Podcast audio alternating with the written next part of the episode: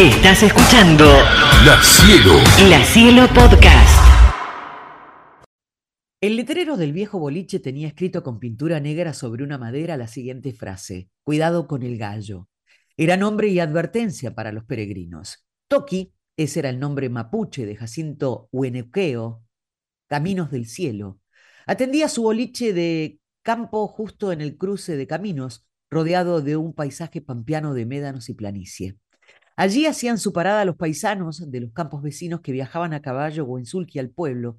Los caminos de tierra en época de invierno eran intransitables y algunas veces el barro se cobraba la vida de algún animal agotado. En el verano era normal ver cruzar un puma, los lagartos tendidos al sol, las culebras arrastrándose y dejando su huella en la tierra seca, como un rodado diminuto de bicicleta, zigzagueando de una orilla a la otra. El toqui, así le decían todos, era dueño de algunos terneros y unos pocos chanchos. Cada tanto tenía la suerte de encontrar algún lechón en campo ajeno y cuando alguien le preguntaba por los suyos enseguida decía, mis chanchos, por ahí deben andar. Tuvo cría la chancha hace poco, ¿sabe? Tenía un perro pastor alemán que de malo tenía solo el aspecto. Se la pasaba echado bajo el alero. No salía de ahí porque había otra mascota que tenía el Toki que era más brava y dos por tres lo sacaba zumbando. Era un gallo blanco. Se lo habían traído en una caja de zapatos junto con otros doce pollitos. Cuando llegó era un ave pequeñita, toda esponjosa, suave y amarilla, que se fue criando hasta convertirse en un gallo con plumas blancas, puntiagudas y brillantes. Pero el gallo era distinto al resto, no solo por el color, sino que era el macho que dominaba el gallinero, Solo él se apareaba con las gallinas y poco a poco se fue multiplicando la familia. Era el último en comer y al parecer todo lo que caminara era considerado un rival. Eso incluía a las personas. Salvo con el Toki, que era su dueño, solo se dejaba agarrar por él. Le acariciaba las plumas, le hablaban tiernamente, pero en realidad era la reencarnación misma de un demonio con sus ojos rojos, atentos y listos para atacar perro, gente, lagarto, comadreja, lo que se le cruzara. Cuando pasaban clientes nuevos y leían el cartel, no sabían si cuidado con el gallo era el nombre del boliche o una joda de su dueño. Se mofaban un rato, veían el ave que inocente buscaba alimento en la tierra blanda y lo provocaban. Le zapateaban buscando camorra, lo llamaban para ver qué tan malo era y el animal se acercaba tímidamente, pero cuando los tenía cerca, erizaba las plumas y se transformaba en un monstruo saltaba sobre su víctima y le picoteaba las piernas con tanta agresividad que terminaba lastimando la piel. Cuando los vivarachos que lo habían molestado se daban cuenta que el cartel no mentía, ya era demasiado tarde. Más de una vez, algún paisano quedó afuera corriendo alrededor del rancho porque los amigos, para bromear, le habían cerrado la puerta por dentro y se reían a carcajadas viéndolo pasar a las puteadas con el gallo hecho una fiera por detrás. Cuando el Tokio oía gritos, Seguro era que su gallito había hecho de las suyas.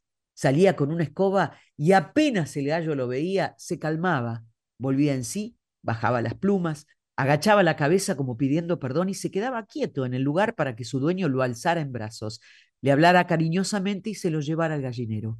Lo que duraba poco porque siempre encontraba por dónde escaparse después de arrastrarle el ala a alguna gallina. El boliche estaba construido con chorizos de barro y alambre. Llevaba varios años en ese cruce. De lejos parecía que se iba a caer el alero por el lado izquierdo, pero lo cierto es que estaba medio inclinado desde hace muchos años. El Toki decía que era porque, al ser zona de médanos arenosos, el rancho se hundía cada vez más. Estése tranquilo, don. El rancho es viejo y el dueño también. Pero caer no se va a caer. Yo me voy a morir y el rancho va a seguir de pie.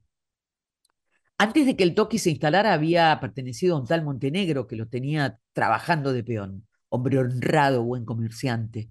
Antes de morir le había dicho que se hiciera cargo, según el Toki, de ese negocio que estaba pegado a las vías del tren para atender las necesidades de la zona, sobre todo la sed de los paisanos. Vivía solo, guardaba en un rincón monturas y aperos colgaba las peleras, los estribos, las riendas en un caballete. Las maderas del piso crujían de secas y había que tener cuidado de no meter el pie justo en el agujero donde faltaban cuatro tablas que se habían podrido. Siempre las tapaba con algo distinto, un pedazo de chapa, una madera, pero cuando la necesitaba para otra cosa, le sacaba la ropa a un santo para vestir otro. En la estantería, las botellas de diferentes bebidas, las conservas de durazno y pera, del techo pendía de un yugo el charqui, provisión que guardaba para todo el año y en época de invierno llenaba la panza con carqui can, una comida de legumbres y charqui. Esto me lo enseñó mi madre, que era india y buena cocinera, solía contar a los visitantes.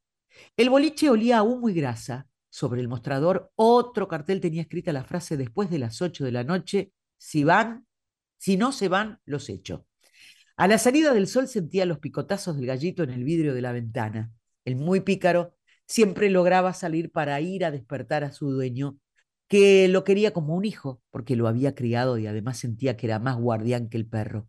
Cuando cantaba un kikiriki, no era porque había salido el sol, sino porque llegaba gente al boliche. Los paisanos, si bien broviaban al respecto, todos se habían quedado con la sangre en el ojo, porque, en definitiva, el gallo siempre se salía con la suya y se iba en los brazos del toqui lleno de gloria, disfrutaba su triunfo con soberbia. Tan solo concentraba su maldad en 40 centímetros de altura. Todos se la tenían jurada. No había uno que no terminara colorado de bronca con ganas de meterlo al horno.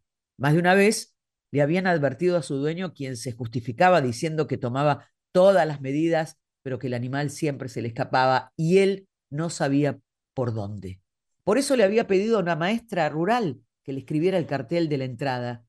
Solía decir, ¿matarlo? No, está loco usted, pobre animalito, indefenso. Es bueno. Lo que pasa que lo provocan y cuando lo pelean, él se tiene que defender.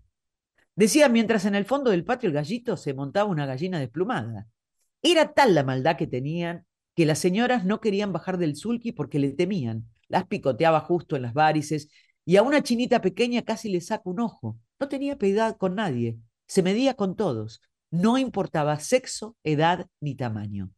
Cierto día, sin que supiera el toqui, tres paisanitos jóvenes elaboraron un plan de venganza se habían propuesto darle su merecido, por lo menos una buena patada y que se vaya rengueando para el gallinero. Lo habían planeado todo. Irían a la hora de la siesta cuando el Toki estuviera en los brazos de Morfeo. Sabían que dormía porque si uno pasaba después de las dos de la tarde y apoyaba la oreja en la puerta mal pintada, podía oír los ronquidos profundos del hombre que parecía un tractor encajado en el barro. Por momentos se ahogaba y arrancaba nuevamente con silbidos al expirar. El sol de la primavera era cálido. A lo lejos se veía descontrolado un remolino de tierra, solitario de un lado a otro del camino. Los chimangos volaban en círculo y las flores rosadas del ciruelo junto al aljibe hermoseaban el patio lleno de chatarras. Los tres muchachos dejaron sus caballos pastando bajo las álamos. Caminaron rumbo al boliche con las piernas encorvadas de bombacha, camisa y alpargatas y boina de lana.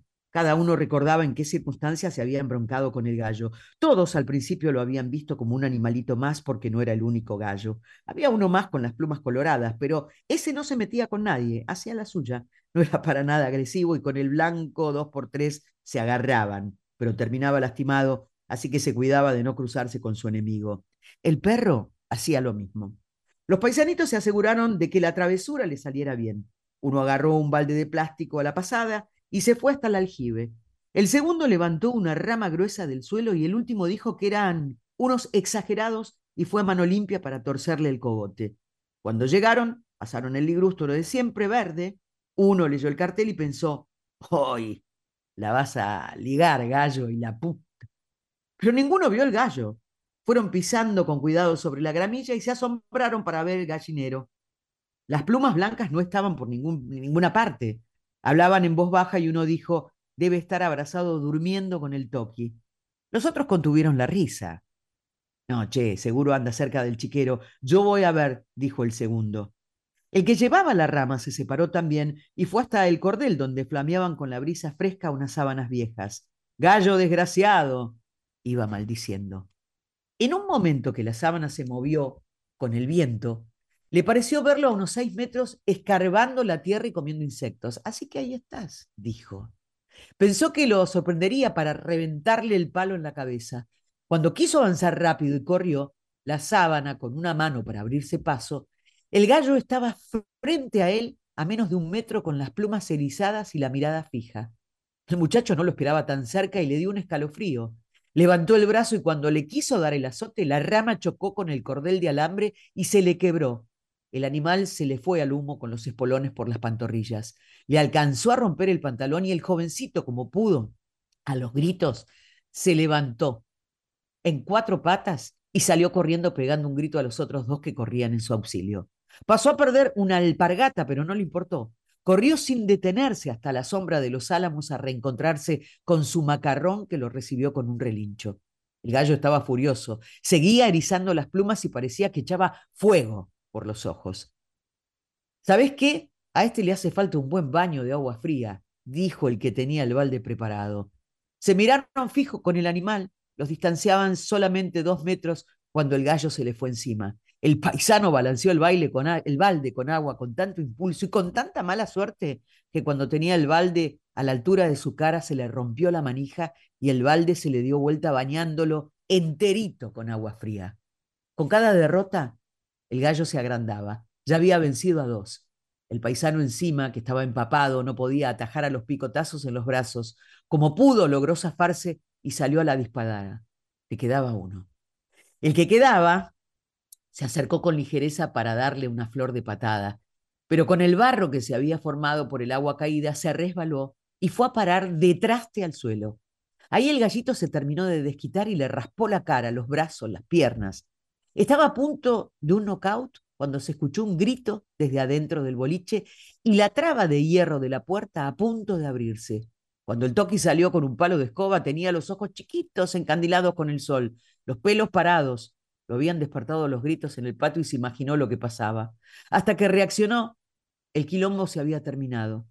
No entendía qué había pasado porque el gallo comía bichitos de entre la gramilla, tranquilo, solo, y las gallinas andaban cerca.